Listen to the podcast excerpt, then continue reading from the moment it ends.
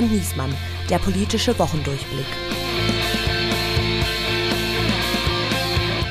Es ist Kalenderwoche 18, noch 20 Wochen bis zur Bundestagswahl. Hier spricht Berlin, hier spricht das Redaktionsnetzwerk Deutschland mit der Stimme von Steven Geier. Und an meiner Seite wie immer er ist noch jünger als Annalena Baerbock, noch schöner als Armin Laschet. Er hat noch mehr Haare als Olaf Scholz und ist, soweit würde ich gehen, noch mehr politisch korrekt als Fritz Keller vom DFB. Mein Kollege RND-Hauptstadtkorrespondent Andreas Niesmann. Hallo Steven. Und wir haben uns wieder einen Gast eingeladen. Es ist einer der bestinformiertesten Journalisten in Deutschland, wenn es um Klimapolitik und um die Energiewende geht. Er ist seit 14 Jahren Experte für diese Themen und für die Wirtschaft bei der Berliner Tageszeitung, also der Taz. Malte Kreuzfeld. Er ist studierter Biologe und Politologe, arbeitet seit 2007 für die Taz. Fünf Jahre als Ressortleiter Wirtschaft Umwelt, mehrere Journalistenpreise eingeheimst, unter anderem Wissenschaftsjournalist des Jahres und hat ein Buch geschrieben unter dem Titel Das Strompreiskomplott, warum die Energiekosten wirklich steigen und wer dafür bezahlt. Wir freuen uns sehr, dass er da ist. Herzlich willkommen, Malte. Hallo und danke für die Einladung. Und zu dritt reden wir in dieser Woche über folgende Themen. Wellenbrecher und Impfausweise. Wann wird's mal wieder richtig Sommerurlaub? Dass da wieder äh, die Grundrechte gelten, das ist ein ganz wichtiger Schritt hin zu Normalität. Karlsruhe und Klimaschutz. Geht das auch ein bisschen schneller? Das wird jetzt klappen in der von uns gewünschten und gewollten Geschwindigkeit allerdings dann auch mit dem klaren Petitum, dass wir die Wirtschaft dann umso stärker bei ihrem Transformationsprozess unterstützen wollen. Und Einzeltäter und Amtshilfe, was bleibt vom NSU 2.0 und warum ist die politisch motivierte Gewalt auf Rekordniveau? Ich habe darauf hingewiesen, dass nach allem, was wir wissen, es keinen Bezug des Täters zur hessischen Polizei gibt. Malte ist ja bei Twitter der Herr der Corona-Zahlen. Also viele, die sich ihr tägliches Corona-Zahlen-Update holen, kriegen es bei Twitter von ihm und nicht von Professor Drosten. Und deswegen ist er der perfekte Ansprechpartner für die Frage, ist die Welle jetzt gebrochen? Die Infektionszahlen scheinen zurückzugehen. Äh, auf den Intensivstationen stagnieren die Neuaufnahmen. Äh, äh, Malte, wie sieht es aus? Ist das der, der, der, der Wellenbrecher schon erreicht? Ja, kann man glaube ich sagen. Also ich bin jetzt zwar mal ein bisschen zurückhaltend, zu früh äh, neue Trends auszurufen. Deswegen, wenn sich da nur so zwei, drei Tage irgendwie was in eine neue Richtung äh, bewegt, müssen wir jetzt mal noch abwarten, ob es dabei bleibt. Aber jetzt haben wir das seit deutlich über einer Woche, dass wir einen stark äh, rückläufigen Trend bei Neuinfektionszahlen haben. Jetzt in der Größenordnung von irgendwie mehr als 15 Prozent Rückgang in der Woche. Das ist schon tatsächlich eine klare Entwicklung und erst recht, weil man ja erwartet hatte, dass sie weiter steigen. Also schon die Stagnation, die wir eine Weile davor hatten, war überraschend so ein bisschen für viele und jetzt dieser deutliche Rückgang erst recht. Und man weiß natürlich nie, wie lange es anhält. Man kann daraus jetzt nicht ablesen, wie es weitergeht, aber man kann erst mal sagen, der Trend, den wir vorher hatten, der steigende und auch die Stagnation anschließend, das ist schon gebrochen. Wir haben im Moment einen fallenden Trend. Sehe ich genauso wie Malte und ich finde es irgendwie schon bemerkenswert. Ich habe gestern mit einem Vertreter aus der Politik äh, äh, länger gesprochen darüber, der sich ein bisschen echauffiert hat, ehrlicherweise muss man sagen, über die äh, Virologen und ähm, die ja zum Teil dann doch mit großer Warf äh, gerade in den letzten Wochen vorgetragen haben, das reicht alles nicht der, äh, der Bundeslockdown wird nicht reichen, um das äh, Infektionsgeschehen zu bremsen. Äh, Drosten hat das gesagt in seinem Podcast. Ähm, Wieler hat noch am 26. März, der Robert äh, Koch-Institutschef, vor bis zu ähm, 100.000 Neuinfektionen am Tag gewarnt. Und jetzt sieht es ja doch so aus, als wenn es irgendwie in die andere Richtung geht. Hast du eine Erklärung dafür? Wir sind jetzt eher, wir sind jetzt eher bei unter 20.000, ne? Ja, ja, deutlich. Genau. deutlich. Ähm, ja, also eine eindeutige Erklärung äh, gibt es nicht. Es ist, glaube ich, eine Reihe von Sachen, die zusammenfällen. Zunächst waren die Modelle, die gesagt haben, es wird wieder ansteigen, die hatten ja recht. Also schon als es noch runterging, haben ja viele gesagt, äh, im Untergrund mhm, steigt aber schon die Mutation. Und das ist dann auch passiert.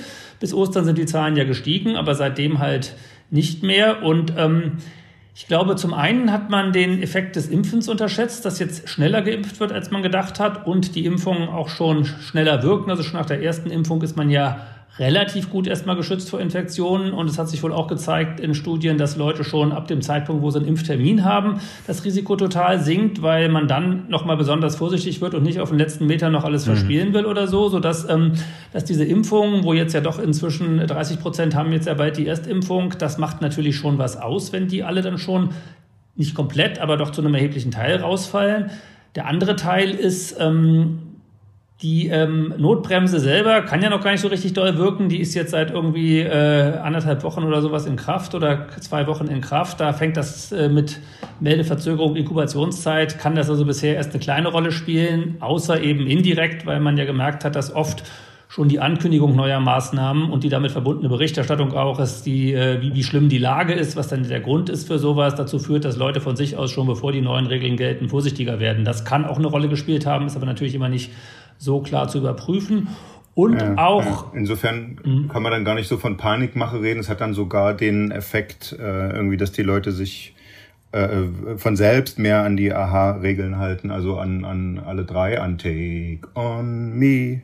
Ja. Und ja, ja. wegen Aha, wegen Aha-Regeln. Ähm, äh, genau, ich meine, ist, ist für die, für die Warnenden und Panikmacher natürlich dann eine schöne Ausrede zu sagen, wenn ich, wenn ich nicht gesagt hätte, wir liegen bei 100.000, dann wäre es so gekommen. Ja klar, also das, ähm, aber die ganzen, diese ganzen Prognosen sagen ja auch normalerweise immer, wenn es so weitergeht wie bisher, dann und es geht halt nie so weiter wie bisher. Ne? Das ist halt ein bisschen und wenn man und bei diesen exponentiellen Sachen, wenn man da dann ein bisschen daneben liegt, dann äh, ist das über einen Zeitraum natürlich eine sehr starke Veränderung. Deswegen würde ich auch sagen, diese Warnungen waren jetzt wahrscheinlich nicht unberechtigt, aber die Wirklichkeit ist tatsächlich besser und bestimmte Sachen wie jetzt den Impfeffekt hat man dann auch einfach einfach da, das war in der RKI-Prognose zum Beispiel überhaupt nicht einberechnet oder so, die Impfung. Und das ist dann natürlich schon ein bisschen unseriös. Andere haben das, glaube ich, mit einberechnet, aber einfach nicht, nicht das Tempo und nicht die frühe Wirksamkeit schon so angenommen. Und das, das macht dann schon einen großen Unterschied. Bist du eigentlich äh, jetzt mal eine Meinungsfrage äh, dafür, dass man die Intensivbettenauslastung mit einrechnet in solche äh, Corona-Bremsmaßnahmen. Äh, es gab ja die Kritik, die Bundesnotbremse guckt zu sehr auf die Inzidenz. Und Sachsen hat zum Beispiel auch Lockerung gekoppelt an die Intensivbettenauslastung. Ja, finde ich, finde ich problematisch. Kann man natürlich einerseits sagen, so als absolute Obergrenze, wenn die voll sind, geht gar nichts mehr, weil dann gehen die Sterberaten ja rapide hoch, wenn die Leute nicht mehr auf Intensiv kommen können. Aber ich finde das einen zynischen Maßstab, eigentlich die Intensivbetten, weil es ist ja nicht gesagt, solange die Leute auf Intensiv kommen, ist alles gut. Von denen, die auf Intensiv liegen mit Corona, stirbt jeder Dritte. Das muss man sich immer klar machen. Also einer von dreien, die auf, mit Corona, mit Covid auf Intensiv kommen, überlebt das nicht. Deswegen zu sagen, solange das irgendwie unter 10.000 sind und da nur irgendwie äh, 300 Leute am Tag sterben, ist doch alles okay, finde ich irgendwie einen schwierigen Maßstab. Und ähm, diese, diese Aussage, wir brauchen die Intensivbetten, weil die Inzidenzen ähm, zu unzuverlässig sind, hat sich bisher ja auch nicht bestätigt. Also die Kurve, der folgt weiterhin ziemlich genau ähm, äh, mit einem gewissen Zeitverzug der, der Inzidenzkurve. Also die, ähm, die Toten, die haben sich entkoppelt durch die Impfungen schon. Also die sind jetzt sehr viel weiter unten. Aber zwischen Intensivstationen und Neuinfektionen kann man immer noch sehr klares, äh, sehr, sehr klaren Bezug sehen oder so. Insofern ist das, würde ich immer sagen, ich würde schon bremsen, wenn die äh, Infektionen hochgehen und nicht äh, zwei Wochen später, wenn dann die Intensivstationen hochgehen oder so, dann ist man, hat man einfach zwei Wochen verloren. Ne? Jetzt hast du schon äh, den Sommer erwähnt, der, auf den wir eigentlich noch warten. Wie siehst du es? Wird es ein Sommer der alten Normalität?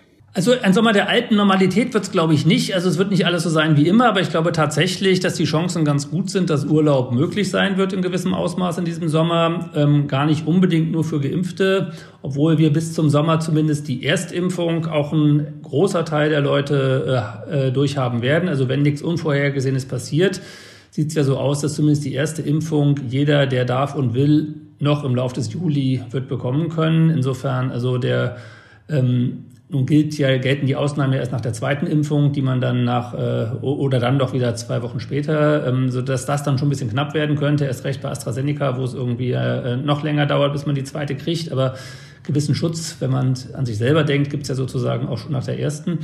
Wenn, wie gesagt, nichts nichts Unvorhergesehenes passiert, was heißt entweder eine neue Mutation, die sich schnell ausbreitet und die den Impfstoffen entkommt oder wenn jetzt irgendwie das BioNTech-Werk in Marburg abbrennt oder so, das, man weiß es ja mal alles nicht, aber wenn jetzt nichts von all dem passiert, dann bin ich sehr zuversichtlich, dass im August wir eine ganz andere Lage haben als jetzt. Und mit diesen optimistischen Worten wechseln wir in, äh, zur nächsten Krise, die diese Woche äh, uns alle aufgeregt hat. Und die Rubrik heißt Die offene Rechnung.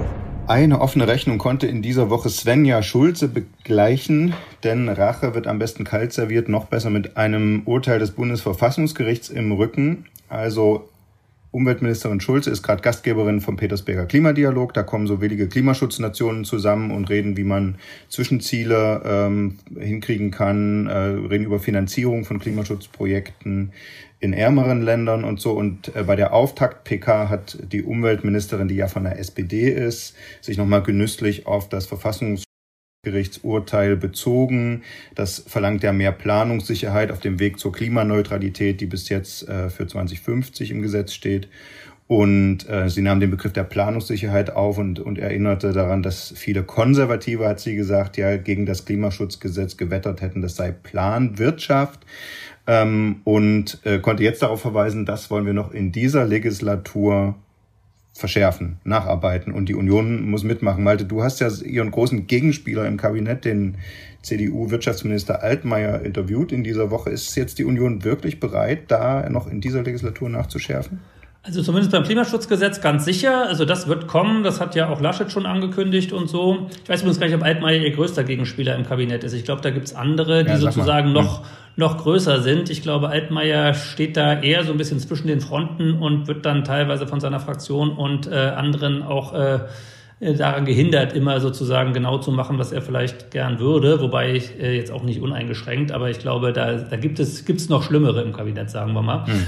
Genau, also die Klimaschutzziele, die im Gesetz stehen für dieses Jahr, da gibt's ja immer Etappenziele, äh, die haben andere gerissen, ne? Scheuer und genau. vor allen Dingen Seehofer. Ja. ja. Ähm, genau, aber ich glaube, also das Klimaschutzgesetz, das wird kommen, dass man auf jeden Fall äh, ein äh, schärferes Ziel sowohl für 2030 einführt, als auch dann Zwischenziele für 35, 40 und vielleicht auch 45, äh, wo man jetzt ja vielleicht auf Null runter will. Die Details werden wir ja noch sehen. Ähm, aber ein bisschen fraglich ist noch, ob man jetzt nur die Ziele neu definiert oder ob man auch bei den Maßnahmen noch vor der Wahl jetzt was macht. Das ist, glaube ich, noch so ein bisschen offen, weil es bringt ja nichts reinzuschreiben, was man erreichen will, ohne festzulegen, wie. Also da müsste man dann eben ans EEG nochmal ran und die Ausbaumengen deutlich hochsetzen und da müsste man ans, äh, die, an das Gesetz, wo der CO2-Preis geregelt ist, ran und den nochmal hochsetzen und da müsste man äh, möglicherweise eben äh, Verbrennungsmotor aus und solche Sachen beschließen. Also das sind ja alles Sachen, die man dann braucht, damit diese Ziele auch kommen. Und da gibt es zwar auch Bemühungen, aber das, das ist nicht so ganz sicher. Wobei es auch schon viel bringen würde, glaube ich, wenn nur das äh, Klimaschutzgesetz geändert würde, hat man zumindest schon mal so eine Baseline, wo man hin muss. Und nach den Wahlen muss nicht mehr in Koalitionsverhandlungen darum gerungen werden, äh, wie viel eingespart wird, sondern dann nur noch ob möglicherweise noch mehr, je nachdem wer regiert und vor allem dann, wie man das erreicht. Und klar kann man die Sachen, die dann für 2030 passieren sollen, auch noch nächstes Jahr beschließen. Das, da kommt es jetzt nicht auf, auf die vier Monate an, aber mhm. äh, das sozusagen erstmal die neuen Ziele dann feststehen, das wäre schon mal ein großer Fortschritt.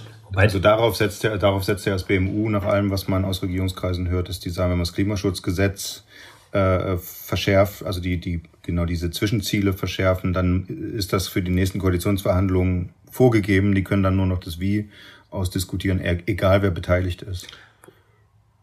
Ja. Wobei das ja schon ein bisschen billig ist. Ne? Also ich habe heute, haben Svenja Schulze und Olaf Scholz sich dann dahingestellt und ihre Eckpunkte in, in Anführungszeichen verkündet und das Einzige, was dabei rauskam, war halt, okay, fünf Jahre eher, Klimaneutralität und die Zwischenziele angeschärft, äh, um halt den Pfad dahin hinzukriegen. Das ist natürlich relativ schnell aufgeschrieben. Ja, das hätte also hätte Friedrich Merz auf seinem Bierdeckel äh, auch hinbekommen. Grundsätzlich, also ich würde das nicht zu gering schätzen. Also ich würde sagen, dieses, dieses, auch diese Verschärfung des Ziels für 2030 und so, das wäre zwar EU-mäßig wahrscheinlich sowieso notwendig gewesen, war bisher aber eben nicht durchsetzbar und es zeigt sich dann doch schon, dass an diesen Zielen muss man dann ja die Maßnahmen äh, äh orientieren und daran werden sich dann eben die Ausbaumengen für den Ökostrom und der CO2-Preis und so orientieren müssen. Und wenn dieser Fixpunkt erstmal eingeschlagen ist, das ist nicht, das ist nicht zu gering zu schätzen, würde ich sagen. Also zu sagen, das ist ja nur eine Zahl auf dem Papier, ja, das stimmt, aber das war Paris ja auch und man hat ja schon gesehen, dass das die Regierung doch unter einen gewissen Handlungszwang setzt und nicht folgenlos geblieben ist und alle jetzt tatsächliche Einsparpläne mhm. machen. Die reichen noch nicht und so, aber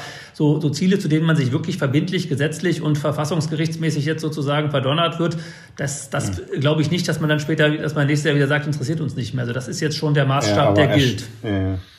Ja, wobei die haben ja auch, die haben ja auch ihr Agieren äh, beim Klimaschutzgesetz äh, verabschieden äh, jetzt so getan, als äh, interessiert uns nicht mehr. Also sozusagen, da sind ja offenbar die Fahnen schnell im Wind ausgerichtet. Ne? Also die, die Unionsminister und so haben ja jetzt so getan, als ob sie an dem Verfassungsgerichtsurteil mitgeschrieben hätten. So toll fanden die das.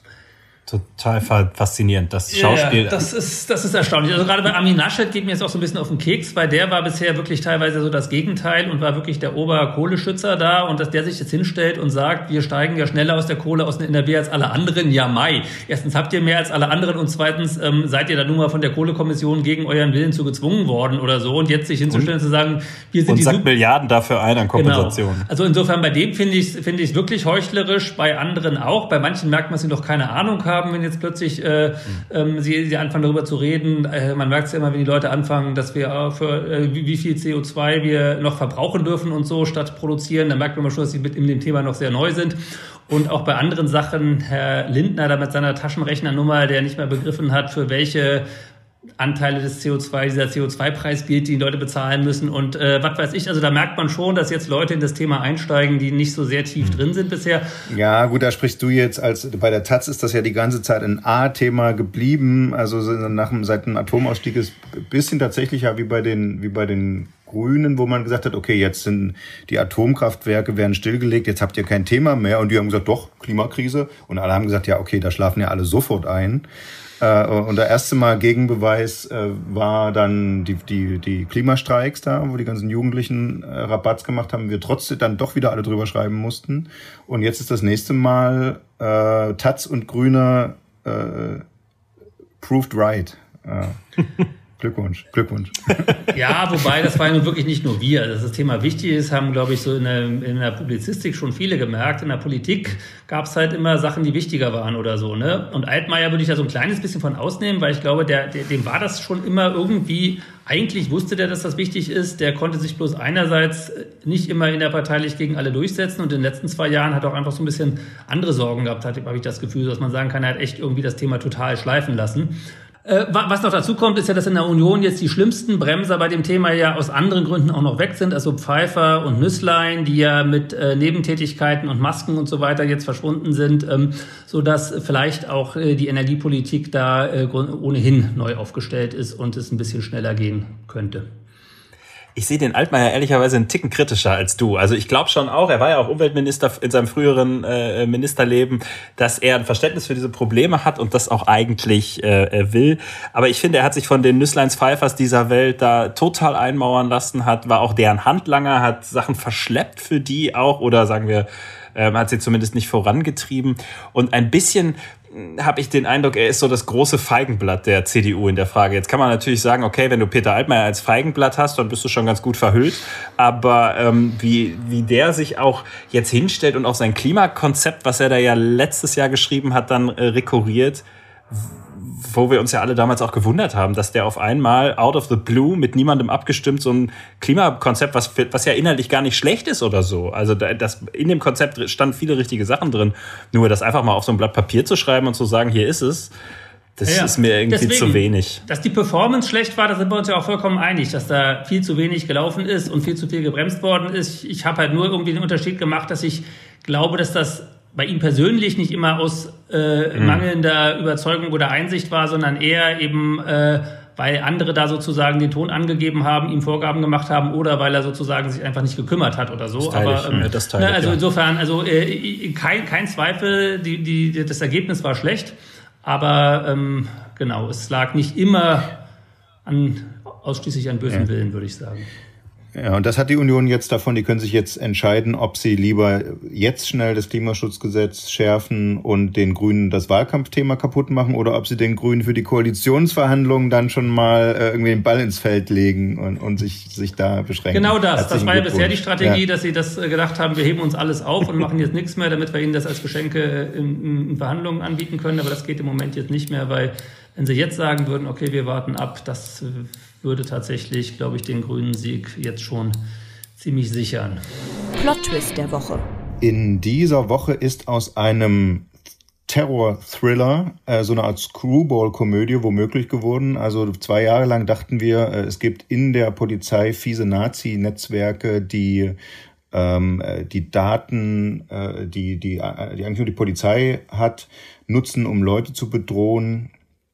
Äh, und zu terrorisieren. Und plötzlich wird eine Festnahme verkündet und da sitzt offenbar ein 53-jähriger arbeitsloser gestandener Rechtsextremist im Unterhemd vorm Rechner und verstellt die Stimme, äh, wenn er in Frankfurt bei der Polizei anruft und sagt, ja, Kollegin, ich bräuchte mal die Adresse von Janine Wissler oder so. Äh, schulden wir als Medien jetzt eigentlich der Polizei eine Entschuldigung, weil ich habe mal gegoogelt, also es gibt mindestens fünf Treffer bei der NSU 2.0 Berichterstattung mit der Überschrift Dein Feind und Helfer, dein Feind und Henker, dein Freund und Feind. Äh, müssen wir uns entschuldigen?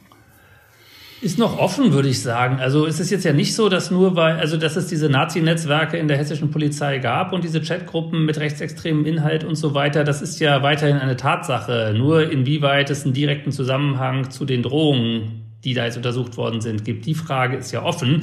Insofern, also dass die hessische Polizei da ein Problem hat, daran hat sich, glaube ich, nichts geändert. Mein Eindruck ist, es ist noch nicht alles endgültig klar und irgend, irgendwas fehlt da noch. Also bei Social Media hieß es schon äh, bisweilen auch in der, in der linken Twitter-Blase, die sich bis gestern noch über Verschwörungstheorien von Querdenkern aufgeregt haben, Jetzt haben die wirklich zwei Jahre gebraucht, um sich diese Geschichte auszudenken, um, um die Schuld von sich zu lenken. Ja.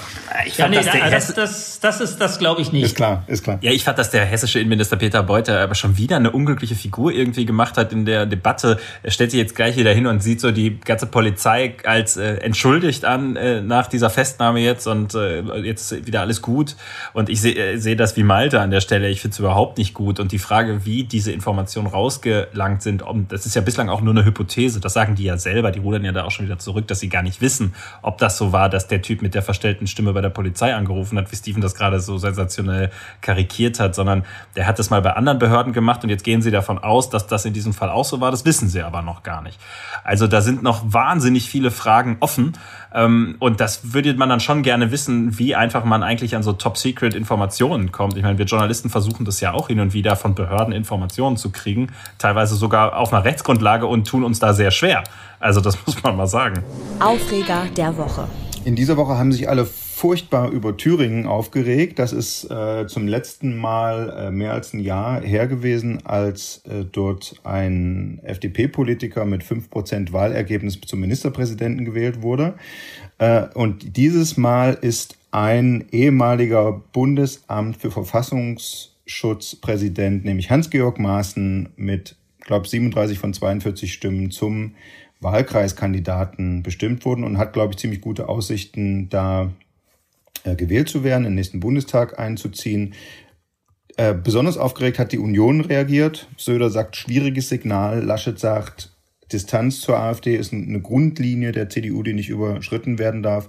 Äh, wie erklärt ihr euch diese Nervosität da, dass da so ein Maßen zum Hinterbänkler werden will? Na, ist eine gefährliche Situation für die Union. Ja? Also Maaßen ist eine, sicherlich eine massiv polarisierende Figur in Deutschland. Ähm, er steht für eine hart rechtskonservative Politik. Ähm, er, er hat auch, äh, von ihm stammt ja auch der Satz, äh, uns ähm, äh, CDU-Land sollte es völlig egal sein, äh, wenn wir für etwas sind, wer noch dafür ist. Also wo er ja quasi offen mitgemacht hat, äh, man kann auch mit der AfD zusammen Dinge durch äh, äh, durchstimmen oder zusammen zustimmen. Also er, er macht die Flanke da rechts offen, er äh, reicht sehr weit da nach rechts außen. Und sagen wir mal, eine Union, die in der Mitte ihr Wählerpotenzial sieht, hat natürlich Angst, dass sie der bürgerliche, Klammer auf, Merkel, Klammer zu, Wähler äh, verschreckt. Und das kann ich schon verstehen. Also ich halte das auch für ein schwieriges Signal, den Mann da aufzustellen. Auch wenn er im Osten möglicherweise da ganz gut funktioniert und da äh, seine Stimmen ab einsammelt. Das ist sicherlich die andere äh, Seite der Wahrheit. Was heißt das für einen Wahlkampf, Malte?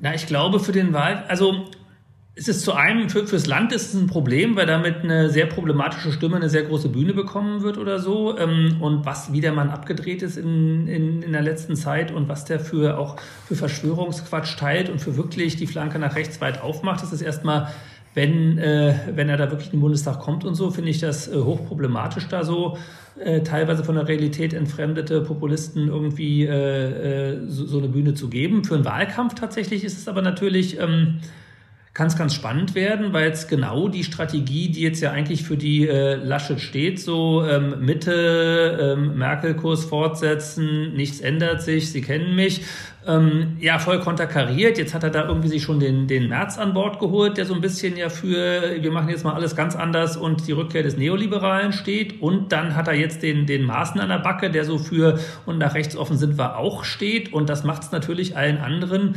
leicht, da irgendwie gegenzuschießen und kann tatsächlich für die Union im Wahlkampf ein echtes Problem werden, dass es Leute gibt, also eine, sagen, eine Partei, die dann eine Fraktion mit, mit Maßen bildet, die wähle ich nicht oder so und dass dann irgendwie dadurch nochmal die CDU eine Menge Stimmen irgendwie ähm, zur FDP oder so verliert beispielsweise. Ähm, und da mehr verliert, als sie auf der anderen Seite von der AfD jetzt gewinnt, die dann irgendwie sagt, brauchen wir nicht mehr AfD wählen, wenn jetzt irgendwie die gleichen Sprüche irgendwie auch aus der CDU kommen.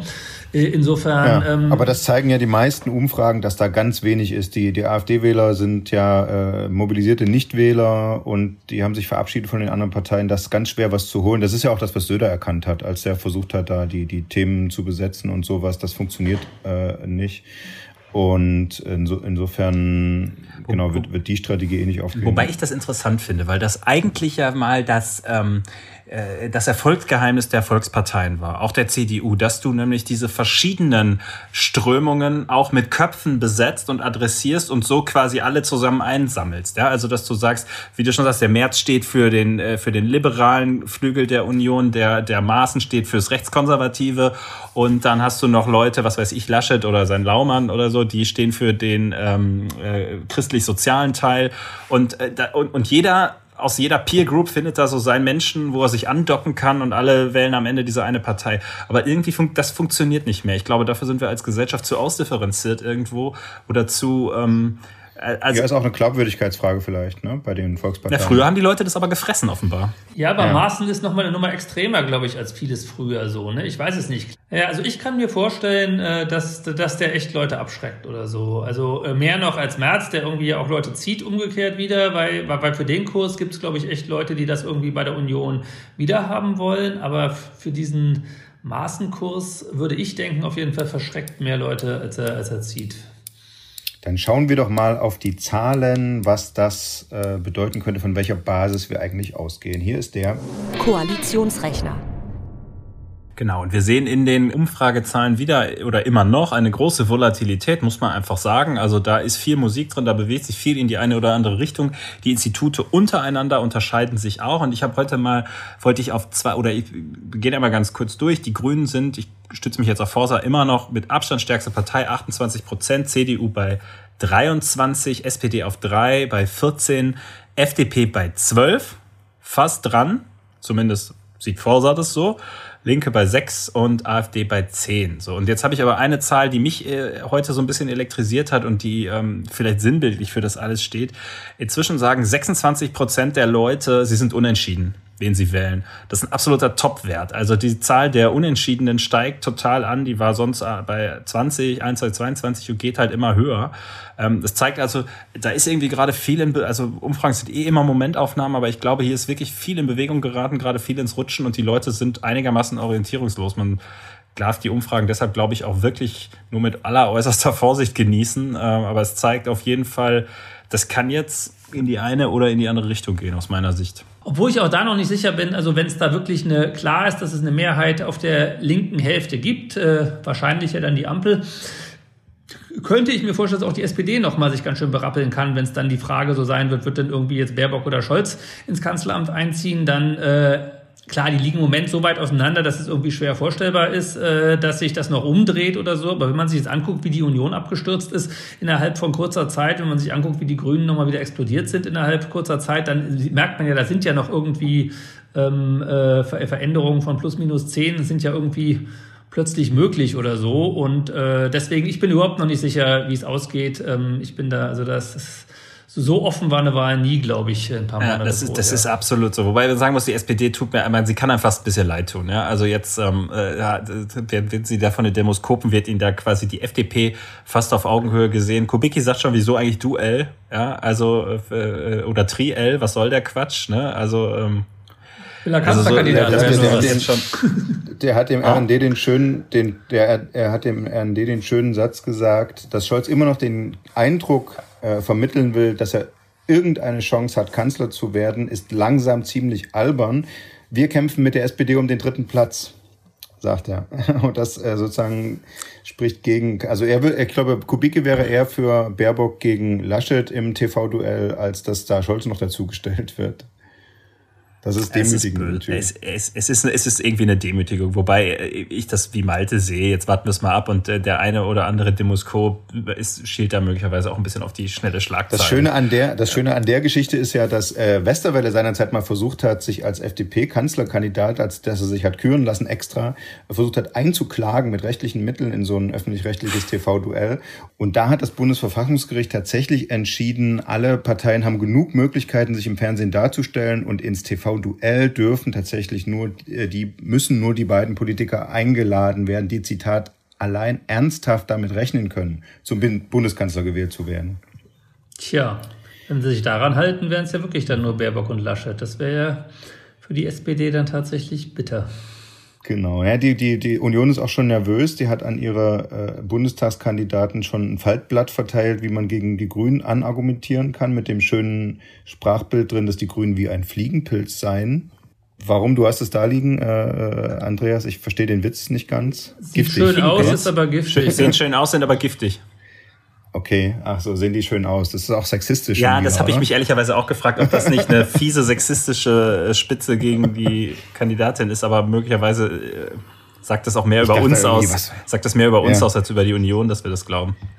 Dass Annalena ja, Baerbock jetzt wie ein Fliegenpilz aussieht, ich glaube, Sie meinen da wirklich eher die Partei als Ganzes, oder? Das würde ich Ihnen jetzt nicht unterstellen wollen.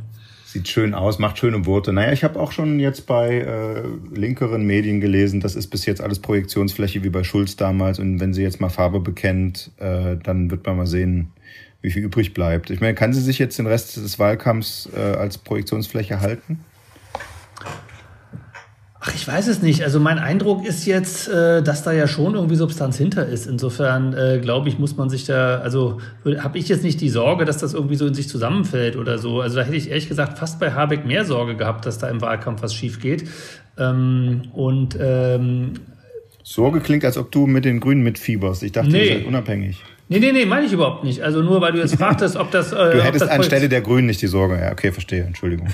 Ja, ja, also. Ähm, Genau, also ich, äh, wenn ich jetzt Grüner wäre, würde hätte ich mir mehr Sorgen gemacht, äh, wie der Wahlkampf läuft, wenn es Habeck geworden wäre, als wenn es Baerbock ist. Die ist eigentlich so, wenn ich sie mal erlebt habe, so faktensicher und so ähm, äh, kontrolliert in ihren Äußerungen, also fast ja zu, ich, fast zu. Ich fand, sie war früher irgendwie hat es viel mehr Spaß gemacht, sich mit ihr zu unterhalten, weil wenn sie da wirklich irgendwie so erzählt hat, was, was, sie, was sie wirklich meint. Und ich fand es so krass, ich habe sie im Dezember, haben wir sie mal interviewt, nochmal zum Klimathema, und da war sie so verändert und war so kontrolliert und so bloß nichts Falsches sagen, ähm, weder als das Mikrofon an war, noch als das Mikrofon aus war, dass ich ab dem Zeitpunkt mir hundertprozentig sicher war, dass sie Kanzlerkandidatin werden will, weil sie da schon in diesem Modus, ab jetzt darf mhm. nichts mehr schiefgehen war.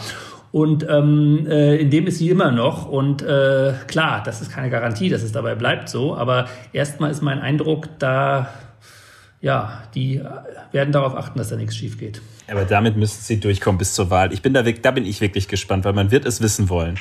Ich habe letzte Woche am, so am, Samstag, nachdem wir hier im Garten rumgewerkelt haben, die Familie ins Auto geladen, schön mit dem Diesel zu McDonald's in den McDrive.